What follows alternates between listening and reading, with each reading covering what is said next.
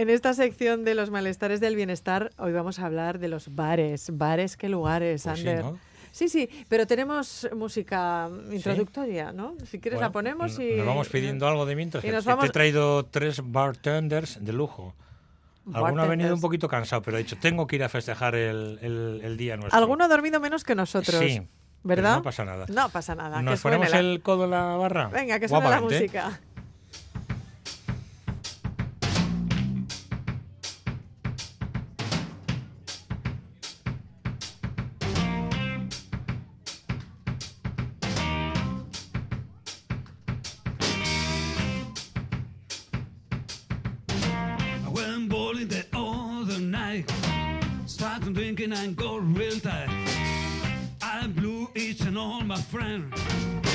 Good I had to blow it again. I said, hey, bartender, hey man, look at here.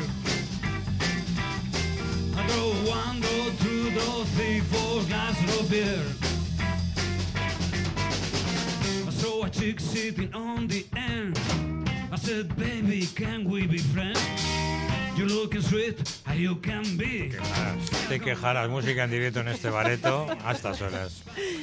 Hoy estás en todo, eh, Ander. Has creado el ambiente perfecto para hablar de este asunto. ¿Tú quieres hielo? ¿Mucho hielo? ¿Poco? No, yo no Vale, soy de hielo, vale. que trabajo en la radio y los hielos no nos vienen bien a los locutores y a los periodistas de radio.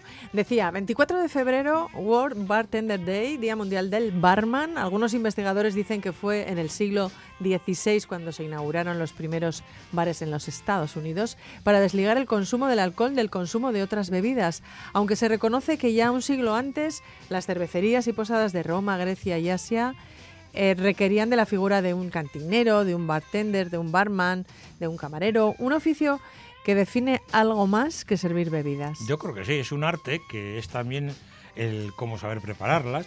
El auge de los bartenders Alicia llega en el siglo XIX, sobre todo en Nueva York, eh, porque ahí poco a poco se van levantando incluso hasta escuelas para enseñar el oficio, se crea el gremio, se realizan concursos, competiciones, hasta que la segunda década del siglo XX, y ahí creo que todos lo conocemos muy bien por el cine y, y- y las novelas, la literatura, ahí se instaura la prohibición del alcohol en los Estados Unidos, provocando lo que fue un bache en la profesión que se iría luego superando poco a poco. Y desde mil, perdón, desde 2018, desde hace muy poquito, se celebra esta jornada internacional que en algunos países reservan otras fechas para estos profesionales, porque eh, parece que en el mundo anglosajeno ha quedado claro que tiene que ser un día como hoy, un 24 de febrero, después de que eh, hubo en su momento muchísimos concursos importantísimos a nivel internacional de coctelería en Australia y en Nueva Zelanda.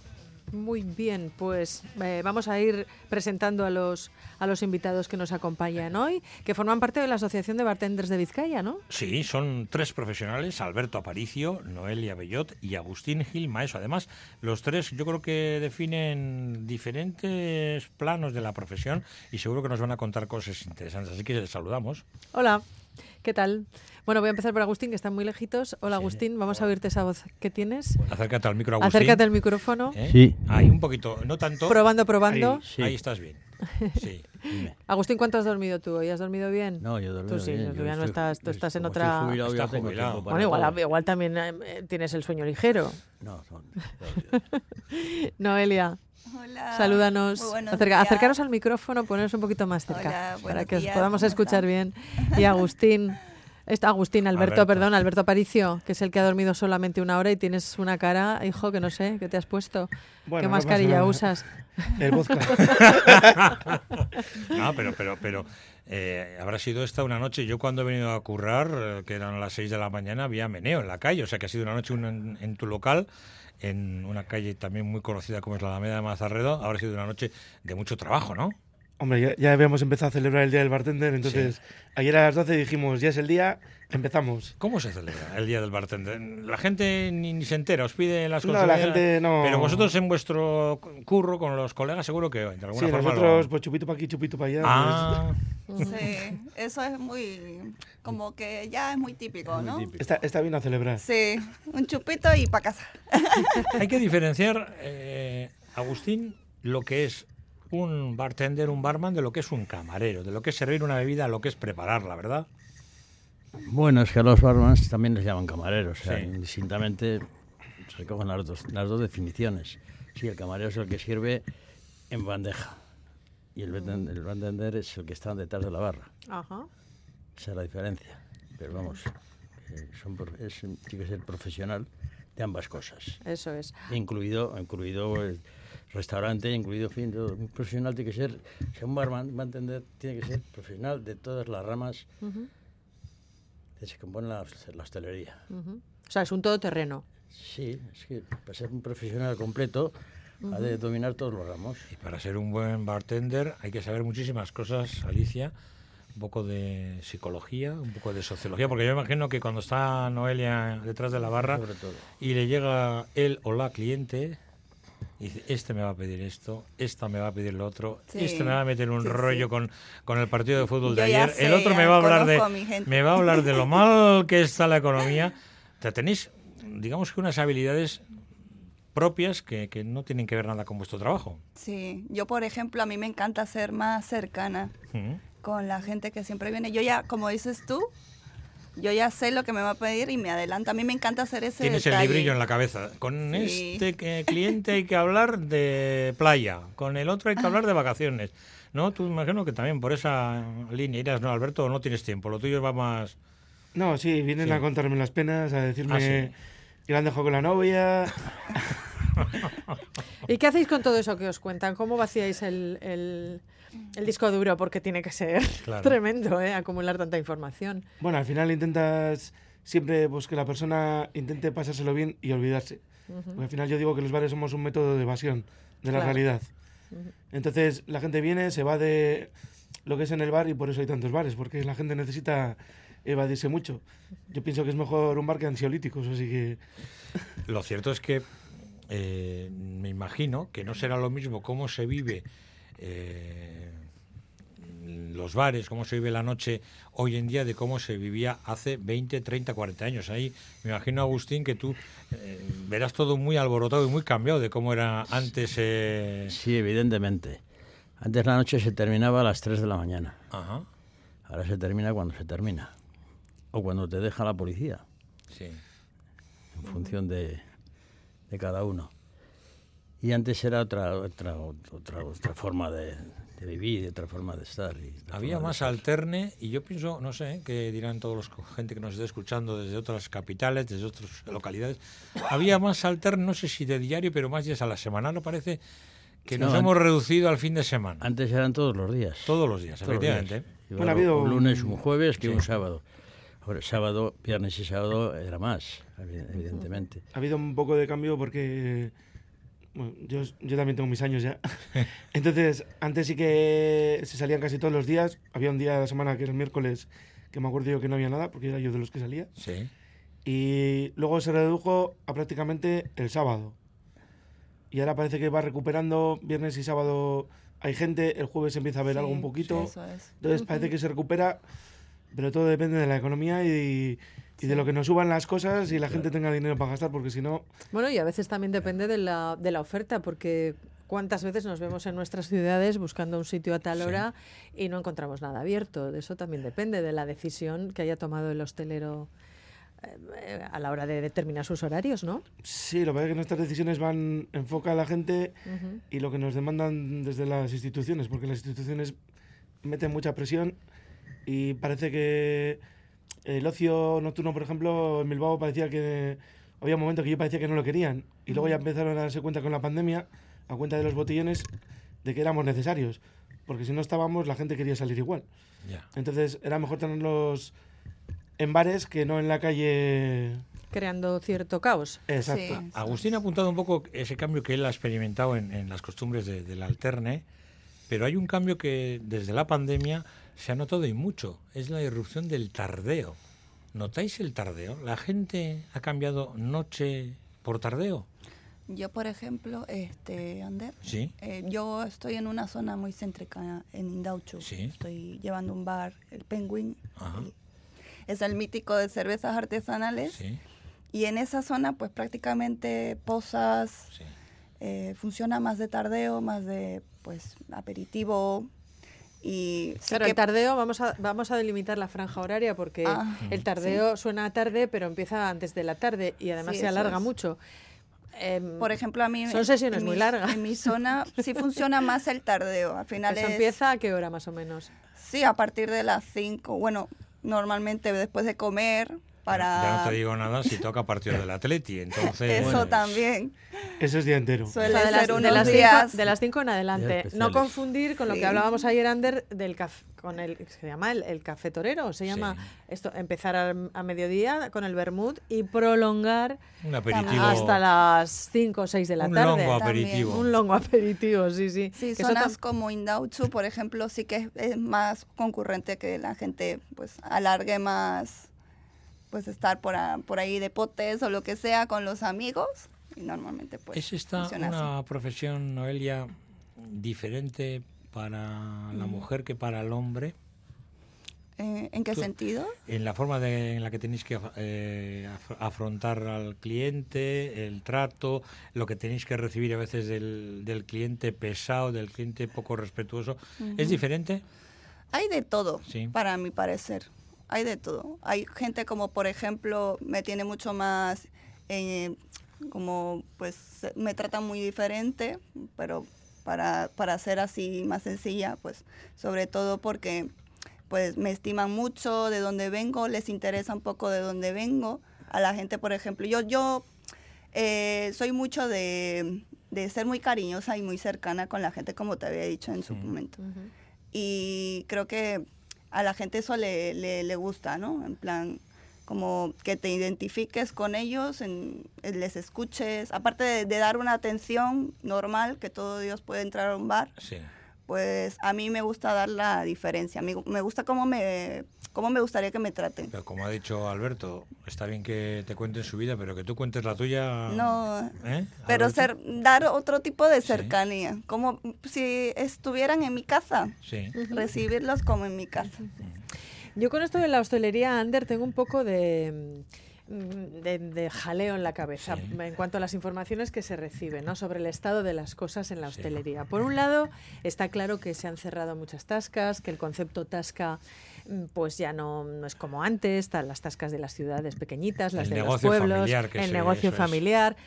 Eh, estamos oyendo continuamente cierre de negocios que llevan décadas, 40 años, 50 Estaba abiertas. el padre o la madre poniendo cafés a la mañana, es. seguía un hijo, el nieto, Pero ahora se volvía el padre a la tarde a poner chiquitos, luego el, el- el copeo, o sea, eso- Ahora se para sí. porque no hay relevo generacional. Ese es el argumento que más veces sí. escuchamos. Pero por otro lado, también observamos que, que cada vez tenemos bares más grandes, más espectaculares, iluminados, bueno, y que parece que hay como un bar para cada tipo de persona, ¿no?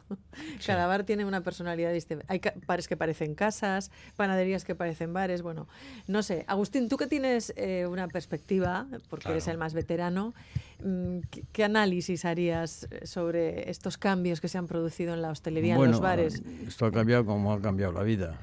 Antes la juventud alternaba poco. Era más gente mayor. Lo del café, que había hablado antes después de la comida y tal, eso casi se ha muerto. Ujú. Eso ya, lo del café, acá y tal, chola, chocorra, eso ya no existe, Ajá. prácticamente. Y luego, pues a las tardes el chiquiteo, clásico chiquiteo. Luego quedaban los bares ya más típicos de noche, que eran los, los bares que llamamos ahora de copas, ¿eh? pero que era, era otro estilo. Estilo, ¿por qué? Porque, pues porque la juventud eh, no es igual que la de antes, Sí. ha cambiado totalmente.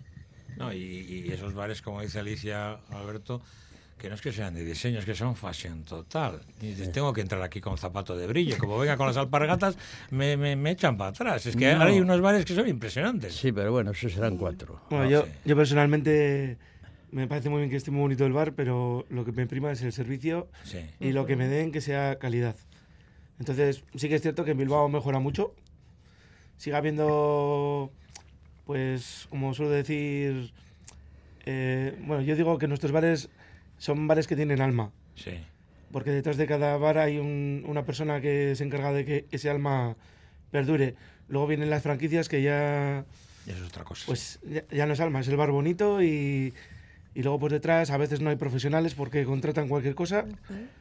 Pero Entonces- esa, esa tradición que, que- que se ha tenido aquí a la hora de poner ese gusto y ese cariño a las copas, que muchas de las cosas que se han hecho aquí luego se han ido importando, por ejemplo, en Madrid o en Barcelona, digan lo que digan, catalanes y madrileños, eso ha sido algo, un sello característico de, de Euskadi, de los bares de aquí, de cómo se servían por ejemplo, los combinados, las copas, ¿no?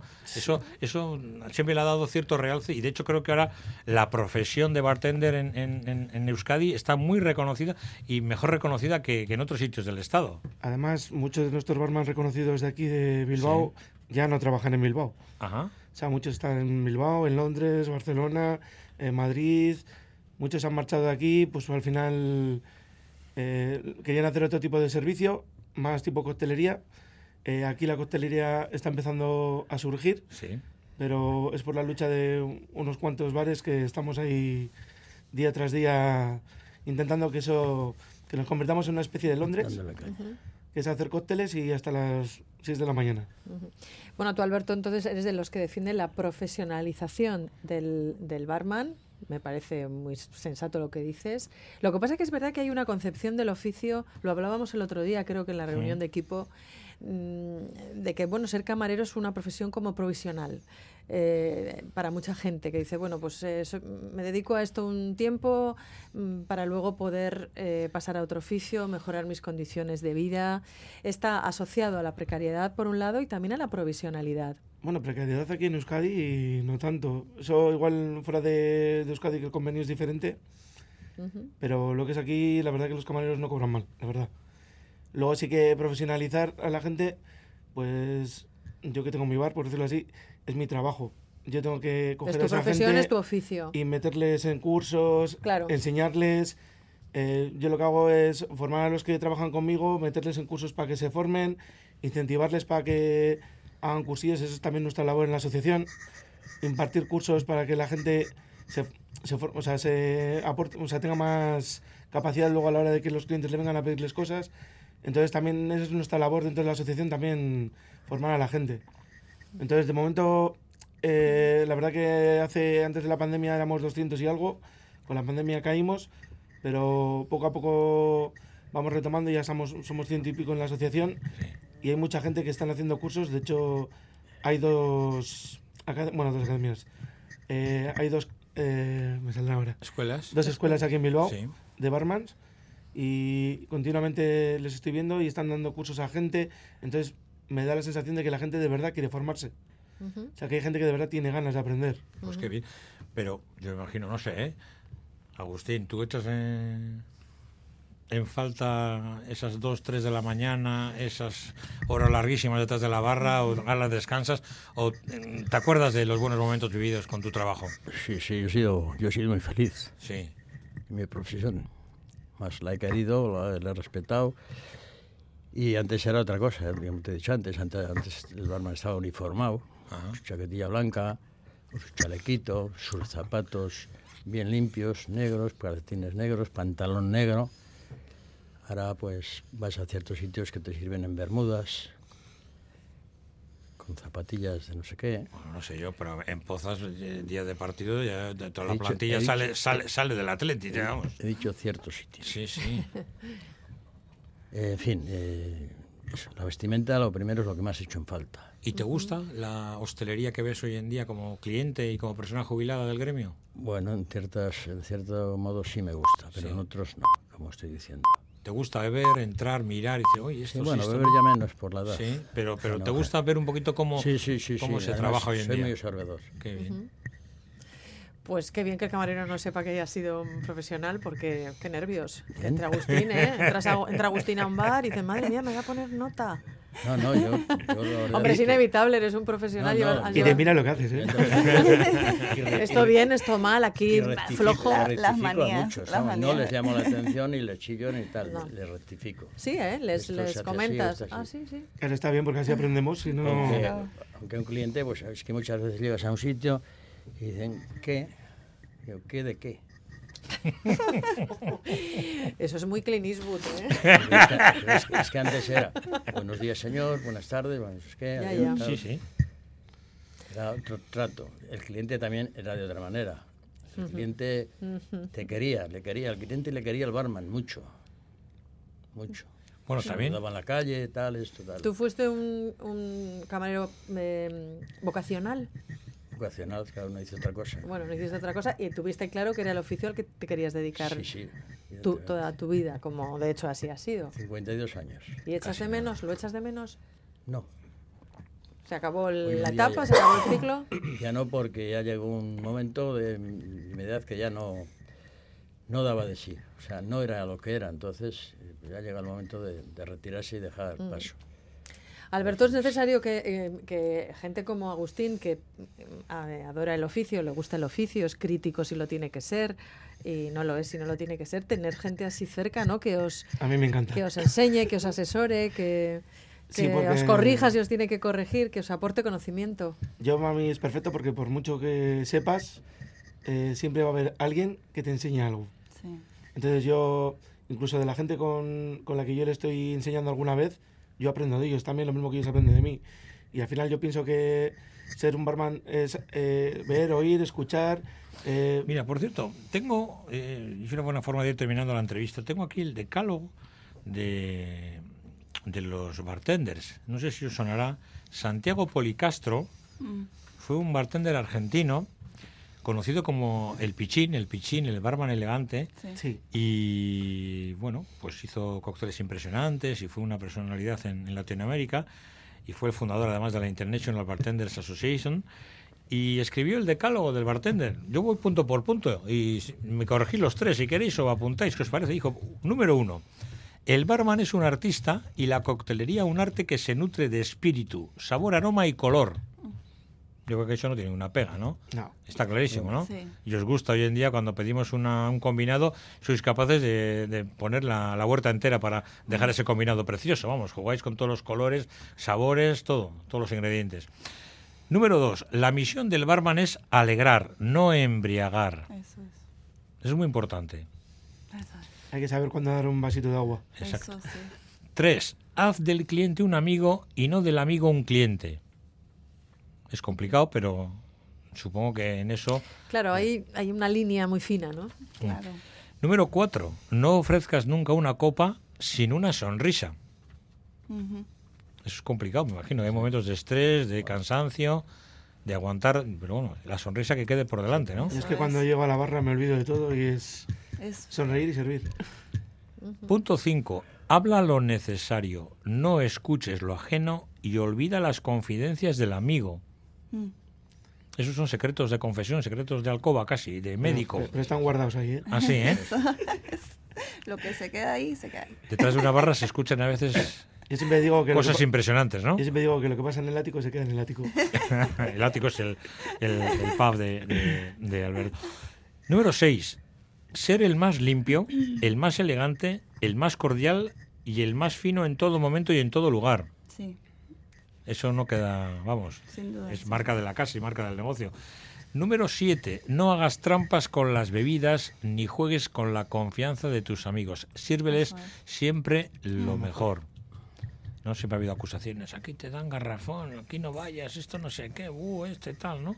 Eh, Siempre hay que tener lo- de lo bueno lo mejor, ¿no? Sí, Bien. Número 8. Sé paciente con los que te ayudan en el bar. Enséñales tu oficio con amor. No los engañes. Hay, como propietarios, como trabajadores, hay mucha picaresca eh, entre los trabajadores de la hostelería. Sabemos que aquí se trata muy bien a- al trabajador de hostelería con respecto a otras comunidades, pero es duro y a veces me imagino que habrá de todo, ¿no? Sí, pero es lo que te he dicho antes, que hay que enseñarles, formarles, eh, luego incentivarles. El incentivo a veces es económico, para que se incentiven más. o Yo, he llegado a poner incentivos por limpieza, porque así de esa forma lo dejaban todo perfecto. ¿Mm? Entonces poco a poco hay que ir incentivándoles para que se animen, vamos.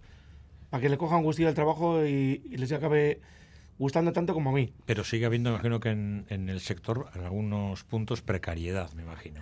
sí. Yo, por ejemplo, eh, a ver, entre compañeros y entre formación falta mucho. Porque, a ver, hay gente que sabe, que piensa que hostelería es fácil, pero no. Es muy... Sí, no, piensa que poner una copa pues Sí. es... no, Lo puede hacer cualquiera. eso es. Y tanto en atención al cliente, Pero hay que saber coger la botella, hay que saber coger la vajilla, hay que usar la vajilla adecuada para cada, para Hay que, cada hay bebida. que limpiar eh, el- el- la barra en cuanto llega el cliente, porque hay sitios que dices, pero si esto parece un Sí, no te pantano. puedes apoyar. Efectivamente. Número 9. Lleva encendida la solidaridad profesional y no permitas que nadie la quebrante, un poco en la línea de lo anterior, ¿no? O sea, me imagino que no sé, hay que estar un poquito ahí siempre pendiente del compañero, de echarle una mano, de ayudar, de esto. No sé cómo Sí. se pone esto, no sé dónde está lo otro, ¿no? ¿Eh? Hay, hay lugares en donde viene todo muy automatizado, en Estados Unidos, las copas, las bebidas. Imagino que el trato humano es importante. Sí, sí, sin ninguna duda. Para Y- mí, para hacer una piña buena de trabajo, es fundamental. Sí. Y el último del decálogo, el punto 10, siente el orgullo de ser barman, merécetelo. Si no estás orgulloso de tu trabajo, mal andamos, ¿no? A las 6 de la mañana y cuando has echado la presión, me imagino ha dicho, bueno, otro día más o cómo te lo has tomado. No, eh, ya con ganas de que empiece hoy. Sí. Pero si Alberto, mira qué cara tiene. Tiene una cara de... de, de, de- de- de- Vamos. Este, este es por el vodka bueno. Tienes ¿eh? muy, buen, tienes muy buen color. Oye, hay una cosa que también ha cambiado en los bares y no Sí. ha cambiado, que son las frases. Esas frases que antes se veían en azulejos, ¿os acordáis? En las Ah. tascas. Decía, traiga a comer a su novia, esposa o amante, pero si trae a las tres juntas, su consumo es gratis. Eso es frase de baldosa de bar. Pero ahora las frases nos las coláis en las servilletas. Y en los baños. Y en los ba- Pero en esas servilletas que a veces vienen unas frasecitas que también yo eso francamente lo quitaría. Bueno, yo no sé si tenéis algo que decir. ¿Tendréis alguna reivindicación los tres eh, desde vuestros diferentes puntos de vista de este trabajo? ¿Qué es lo que queréis mejorar? ¿Qué es lo que queréis pedir? Como suele decir, aprovecha que nos vamos. Hombre, y a mí agradecer que os acordéis de los barmans en este día, Sí. que a veces somos un oficio muy olvidado. Ujú. Y pues hombre, suelo pedir más desde las instituciones que se acuerden más de nosotros. Porque parece que solo se acuerdan para cuando dicen que hacemos trampas y que, y que no recaudan lo suficiente por nuestra culpa, pero la verdad es que ellos no dan ningún apoyo. Entonces a veces las instituciones que apoyen, que valoren que tienen un servicio, que, hay Sí. un ocio, que hay un ocio en Bilbao de calidad Ajá. y que las propias instituciones se den cuenta de ello y lo digan. Bueno, yo me acuerdo que la pandemia marcó muchísimas imágenes rotundas de conflictos, de manifestaciones, de solidaridad. Yo me acuerdo que había bares en Bilbao en donde incluso clientes que dejaban mensajitos, notas en la puerta, eh, sobres con alguna que otra ayuda económica para personas que lo estaban pasando fatal con, con aquellos cierres tan largos. Y yo creo que ahí se vio que, que- que el bar era algo más que... Nos dejaban dinero en el baño por dejarles entrar a mear.